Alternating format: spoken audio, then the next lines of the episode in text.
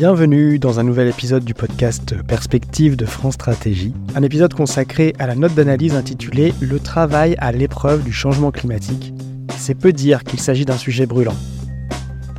En effet, canicule à répétition, inondations, feu de forêt majeur, sécheresse, le changement climatique est désormais une réalité tangible pour tous les Français, que ce soit dans leur vie quotidienne ou leur travail. Et justement, les impacts sur les travailleurs restent peu analysés et peu débattus alors même que certains métiers pourraient se trouver en première ligne. Quels sont les risques professionnels associés à l'augmentation de la chaleur? Quels sont les travailleurs et les territoires les plus exposés? Les mesures réglementaires et de prévention sont-elles suffisantes? Pour répondre à ces questions, du moins en partie dans cet épisode de podcast, nous recevons les deux auteurs de cette note d'analyse. Bonjour Salima Benamou. Bonjour. Et bonjour Jean Flamand qu'on retrouve pour un deuxième épisode consécutif. Bienvenue. Bonjour. Pour commencer, on connaît mal aujourd'hui la part des travailleurs exposés à la chaleur. En France, elle oscillerait entre 14 et 36% selon les sources.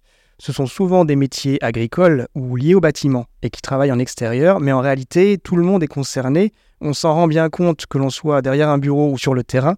Dès que les températures augmentent fortement, le corps ne réagit plus de la même façon et cela engendre de vrais risques professionnels. Est-ce que vous pouvez détailler, Salima Oui, les effets en fait de la chaleur sur la santé et la sécurité des, travailleurs sont multiples. Elles engendrent euh, à la fois de la fatigue, euh, de l'épuisement. La chaleur favorise également un manque de concentration et de vigilance. Et ces impacts ont des conséquences directes sur les capacités physiques et cognitives des travailleurs qui peuvent euh, rendre difficile la réalisation d'un grand nombre de tâches productives. Euh, je vais donner quelques exemples. Adopter des bons gestes professionnels, euh, traiter et analyser des informations, prendre de bonnes décisions, travailler en équipe ou encore être à l'écoute de ses clients, de ses, des usagers quand on est dans une administration ou encore de ses patients pour des professionnels de santé peuvent être rendus plus difficiles quand on est exposé à la chaleur. Alors, l'exposition à la chaleur en milieu professionnel peut également conduire à des accidents de travail, euh, les chutes par exemple, hein, quand on travaille en hauteur, ou les erreurs humaines dans la manipulation d'outils, sont autant d'exemples d'accidents du travail potentiels. Et euh, certains accidents peuvent euh, être mortels, notamment en cas de coup de chaleur.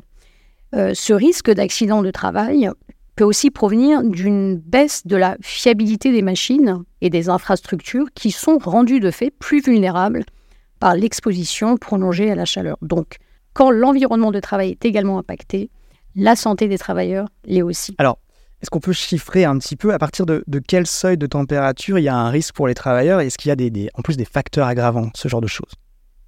Alors, ces risques peuvent apparaître, d'après l'Institut national de recherche et de sécurité, dès 28 degrés pour un travail qui nécessite une activité physique et à partir de 30 degrés pour une activité sédentaire. Mais l'ensemble des travaux scientifiques menés sur plusieurs pays montrent que ces risques professionnels peuvent même apparaître autour des 24 degrés selon l'intensité du travail. Et euh, j'ajouterais même que ces risques sont d'autant plus élevés qu'il existe des facteurs aggravants, comme par exemple le port d'équipements de protection individuelle, qui limitent de fait la dissipation de la chaleur corporelle, comme ceux qui travaillent sur des chantiers. Euh, je pense notamment au port de charges lourdes ou l'adoption de postures pénibles répétées et prolongées pour les manutentionnaires. Et il y a aussi tous ces travailleurs qui présentent déjà une santé fragile, en raison de pathologies chroniques. Ça peut être des pathologies respiratoires, cardiovasculaires, euh, ou ceux aussi qui sont en contact avec des environnements de travail toxiques. c'est-à-dire qu'ils sont souvent exposés aux produits chimiques euh, ou à la poussière, par exemple. Et enfin, les facteurs aggravants sont aussi d'ordre socio-économique, et on l'évoque assez peu.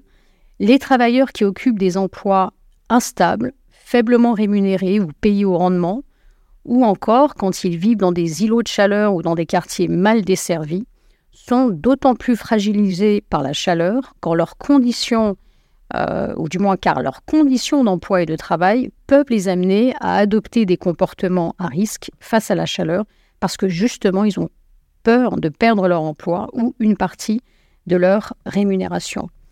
Et enfin, ces risques professionnels ne présentent pas qu'un enjeu de santé et de sécurité, mais présentent aussi un enjeu économique, en baissant la productivité du travail et donc en freinant aussi la croissance économique.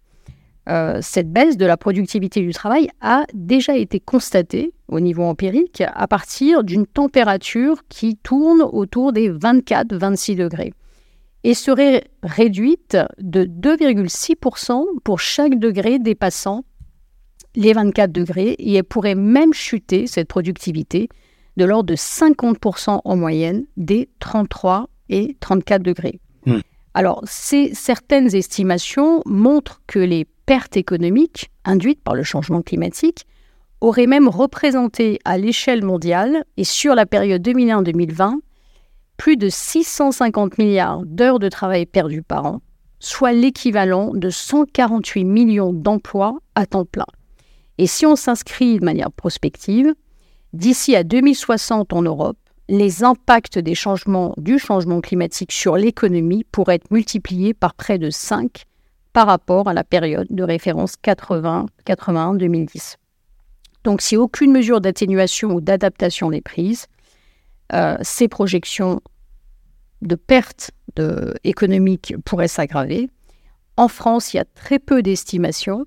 Celles dont on dispose aujourd'hui ont montré euh, qu'à horizon 2055-2064, on pourrait constater une baisse d'environ 1,5% du PIB et à l'horizon 2080, environ 3% en moyenne, en particulier dans les régions du Sud qui seraient plus touchées, qui pourraient même atteindre, dans le pire des cas, des scénarios, 8% de baisse de la croissance. Oui, donc euh, effectivement, des, chiffres conséquents.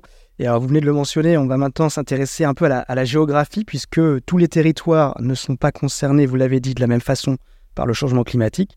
Dans la note d'analyse, on retrouve deux cartes. Une première qui indique l'évolution du nombre moyen de journées anormalement chaudes d'ici 2050, et une seconde qui met en perspective la spécialisation professionnelle des zones d'emploi et l'exposition des travailleurs à des températures élevées est-ce que vous pouvez donner dans les grandes lignes, euh, Jean Flamand, les enseignements de ces cartes et la démarche que vous avez adoptée pour aboutir à ces résultats? Très bien. Donc je vais d'abord revenir sur euh, effectivement l'élaboration de cette cartographie, puisqu'on a fait le constat qu'il n'y avait pas en France en fait, d'informations dédiées à l'évaluation de l'impact du changement climatique sur le travail. Donc sur la base d'une enquête de la statistique publique, on a essayé euh, d'évaluer combien de travailleurs en France justement sont susceptibles d'être les plus touchés Hmm. par la hausse des températures, puisqu'on a vu que c'était l'une des principales conséquences du changement climatique. Et on aboutit au fait qu'on a aujourd'hui en France 10 millions de personnes qui déclarent que, leur travail présente un inconvénient en raison d'une température élevée, ce qui représente voilà, près de 2 travailleurs sur 5. Donc c'est un indicateur qui est suffisamment large justement pour prendre en compte la diversité des situations individuelles, puisque le niveau de température à partir duquel la chaleur devient gênante peut être assez variable d'un individu à l'autre. Donc on retrouve schématiquement euh, trois grandes catégories de professionnels particulièrement exposés. Euh, d'une part, les professionnels qui euh, sont exposés du fait qu'ils travaillent en extérieur, on l'a, évoqué tout à l'heure, donc on retrouve effectivement les ouvriers des travaux publics et du bâtiment, on peut penser aux maçons, aux couvreurs, mais également aussi les professionnels de l'agriculture, que ce soit les jardiniers, les maraîchers ou les viticulteurs. La deuxième catégorie de professionnels, c'est ceux qui exercent en espace clos, donc c'est dans le secteur de la métallurgie, l'agroalimentaire ou la restauration, où là, l'exposition, elle est directement liée au poste de travail qui va dégager de la chaleur, tout simplement. Et enfin, on a une troisième catégorie. Ce sont les professionnels qui interviennent directement sur les conséquences du changement climatique. On pense bien évidemment aux, services de secours qui interviennent en cas d'incendie, mais aussi, par exemple, aux aides à domicile qui ont un rôle de prévention, notamment lors d'épisodes de canicule ou de, de vagues de chaleur. Alors, on sait que ces travailleurs vont subir le changement climatique de manière variable selon leur localisation. Grâce aux projections euh, météorologiques de Météo France, on sait aujourd'hui que tout le territoire métropolitain va connaître une hausse des journées normalement chaudes d'ici à 2050, mais en particulier le sud-est du pays, notamment la région PACA et euh, les zones montagneuses de la région euh, Auvergne-Rhône-Alpes. Donc en croisant cette évolution des anomalies de chaleur avec la répartition territoriale de l'emploi, on montre que de manière générale, hein, les territoires qui connaîtront un réchauffement climatique plus marqué euh, ne se caractérise pas par une surreprésentation des métiers qui sont les plus exposés à la chaleur. Hein, sur les 287 zones d'emploi de France métropolitaine, il y a 9 zones qui font tout de même exception, c'est-à-dire qu'elles cumulent hausse des anomalies de chaleur et surreprésentation, euh, notamment des professionnels de l'agriculture et du bâtiment. On peut citer notamment euh, la zone d'emploi de Saint-Junien en Nouvelle-Aquitaine, Saint-Flour en, Auvergne-Rhône-Alpes ou Castel-Sarrazin-Moissac en, Occitanie. Hmm. Et évidemment, après les constats et les prévisions, vient le moment où l'on agit, on anticipe, on s'adapte. Vous le dites dans la note d'analyse, il n'existe pas en France de plan d'adaptation dédié spécifiquement aux risques professionnels liés au changement climatique. La plupart des dispositifs visant à prévenir ces risques s'inscrivent dans une logique de gestion d'événements jugés exceptionnels, comme les vagues de chaleur en période de canicule, et ne permettent pas d'adapter sur le long terme les conditions et l'organisation du travail qui assurent la santé et la sécurité des travailleurs. Alors, j'ai envie de dire, on fait quoi euh, Quelles sont les lacunes actuelles et surtout comment on fait pour les corriger à l'avenir, Jean? Alors, le Code du travail prévoit euh, des, mesures un peu d'ordre général, notamment le fait que l'employeur a l'obligation de garantir la, santé et la protection de ses salariés. Et il est également tenu d'assurer, par exemple, le, renouvellement de l'air dans les locaux fermés ou même de mettre à disposition de l'eau, tout simplement. Hmm. Alors, pour autant, le Code du travail français aujourd'hui ne fixe pas de, seuil de température maximale de l'air, alors que c'est le cas, par exemple, dans d'autres pays où la législation inscrit des valeurs précises. Du côté des salariés, euh, aujourd'hui, ils ont la possibilité, dans certains cas, d'activer ce qu'on appelle un droit de retrait, notamment lorsqu'il euh, y a un danger grave euh, pour leur vie ou leur santé.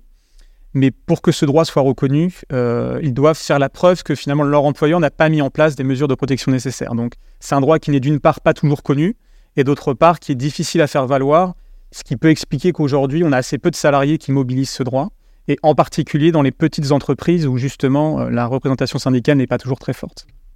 Du côté des salariés, il existe également aussi des dispositifs d'indemnisation, hein, notamment dans le secteur du, bâtiment et des travaux publics, qui prévoient un dispositif chômage intempérie. Donc notamment lorsque les, conditions atmosphériques et les inondations euh, rendent dangereux ou impossible l'accomplissement du travail. Donc le gel, la neige, le verglas, la pluie, euh, le vent ou les inondations sont reconnus comme des, des intempéries, mais pas les canicules aujourd'hui. Ce qui veut dire que lorsqu'un chantier est arrêté pour cause de canicule, eh bien les salariés ne sont pas indemnisés automatiquement, ce sera du cas par cas. Donc on pourrait imaginer euh, notamment que ce, au-delà du secteur du bâtiment, ce congé intempérie, par exemple, soit étendu à d'autres secteurs d'activité euh, qui sont particulièrement exposés, comme l'agriculture, par exemple. Et alors, face à ces limites, que faire? Est-ce qu'il faut fixer, par exemple, des seuils au-delà desquels on arrêterait de travailler? Comme cela a été déjà dit, ces risques sont multiples et les facteurs sont nombreux, ils sont de nature différente, euh, donc à la fois environnementale, organisationnelle, individuelle. Euh, et ça ne permet pas de fixer un seuil de température unique pour tous les travailleurs et pour chaque secteur. En fait, euh, ces effets, les effets du changement climatique sont systémiques en raison de l'existence justement de ces facteurs d'exposition euh, aggravants et de l'hétérogénéité des situations de travail et des situations aussi euh, individuelles. Et donc ça impose une gestion au cas par cas, à l'échelle du métier, voire même à l'échelle de l'individu. En revanche, on peut améliorer des dispositifs, des dispositifs existants, et dont certains ne sont pas suffisamment exploités. On pense notamment au DWERP, qui est un dispositif qui vise à recenser tous les risques professionnels chaque année et à les évaluer pour mieux les anticiper et qui fait d'ailleurs l'objet de discussions entre l'employeur et les représentants du personnel. Or, ce dispositif aujourd'hui ne prend pas suffisamment en compte les risques professionnels induits par le dérèglement climatique. Il y a donc un problème d'appropriation, voire même de prise de conscience sur cet enjeu réel qui est tangible euh, aujourd'hui. Et donc, on pense qu'il ne faudrait pas alourdir le Code du travail et empiler les dispositifs réglementaires, mais au contraire, mieux mobiliser ce qui existe de manière la plus efficace possible et pour justement sensibiliser les acteurs concernés, incluant les salariés eux-mêmes. Euh, et donc ça, ça peut passer par un renforcement des campagnes de communication et surtout euh, par euh, une plus grande, un plus grand accès à la formation des salariés et de leurs représentants sur les liens entre, sur cette thématique entre l'environnement, la santé, l'organisation et les conditions de travail. En somme, il faut savoir capitaliser sur la connaissance scientifique, les évaluations disponibles, même s'il faut encore renforcer la recherche dans ce domaine, euh, en particulier en France. Enfin, si on souhaite adapter le travail à la hauteur des enjeux climatiques actuels et futurs, il faut revoir certaines modalités de gouvernance des plans nationaux qui existent aujourd'hui, hmm. comme le plan santé au travail, le PST, euh, le plan national d'adaptation au changement climatique, le PNAC, et le plan national santé-environnement. Il y en a plusieurs. Et ces différents plans abordent l'impact du, du, réchauffement climatique sur la santé des travailleurs et ils associent déjà un grand nombre d'acteurs, différents ministères, administrations, une pluralité de services d'expertise et d'organismes de prévention. Ces plans euh, et ce pilotage en fait pluriel ne sont pas suffisamment articulés et coordonnés. Euh, et surtout, le fait qu'il y ait différents ministères qui les portent, euh, eh renvoie à des champs de compétences et d'expertise qui sont aussi multiples. Ce pilotage donc, ne garantit pas de manière euh, suffisamment efficace une coopération systématique même au niveau territorial, comme par exemple les acteurs de prévention en santé ou les collectivités euh, locales. La gouvernance de ces plans euh, a probablement aussi freiné, et c'est ce que l'on pointe dans la note, freiné une compréhension plus systémique des enjeux d'adaptation du travail en retardant justement l'élaboration de mesures plus structurelles et de long terme pour adapter les conditions et l'organisation du travail. Donc nous préconisons dans cette note une gouvernance à l'échelle interministérielle afin d'assurer une plus grande cohérence entre ces plans, et ce de leur conception à leur déploiement à toutes les échelles nationales, mais aussi à l'échelle des régions et des communes. Enfin, développer une stratégie interministérielle au niveau national doit aussi euh, se décliner et être suffisamment porté au niveau des régions et des communes, car le changement climatique impose de penser aujourd'hui l'adaptation du travail à une maille plus fine, prenant en compte la diversité des réalités sociales, des réalités économiques et des réalités environnementales.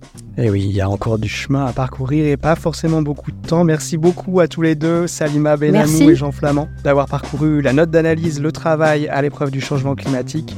On la retrouve en intégralité sur le site de France Stratégie, bien sûr, où elle est d'ailleurs accompagnée d'une note de synthèse sur le retour d'expérience de trois territoires. Une note qui identifie justement plusieurs pistes et bonnes pratiques également pour s'adapter au changement climatique. Et comme toujours, merci d'écouter le podcast Perspective. N'hésitez pas à vous abonner, à le partager à vos contacts et à nous laisser vos commentaires. À bientôt pour d'autres publications présentées directement par les experts de France Stratégie en podcast.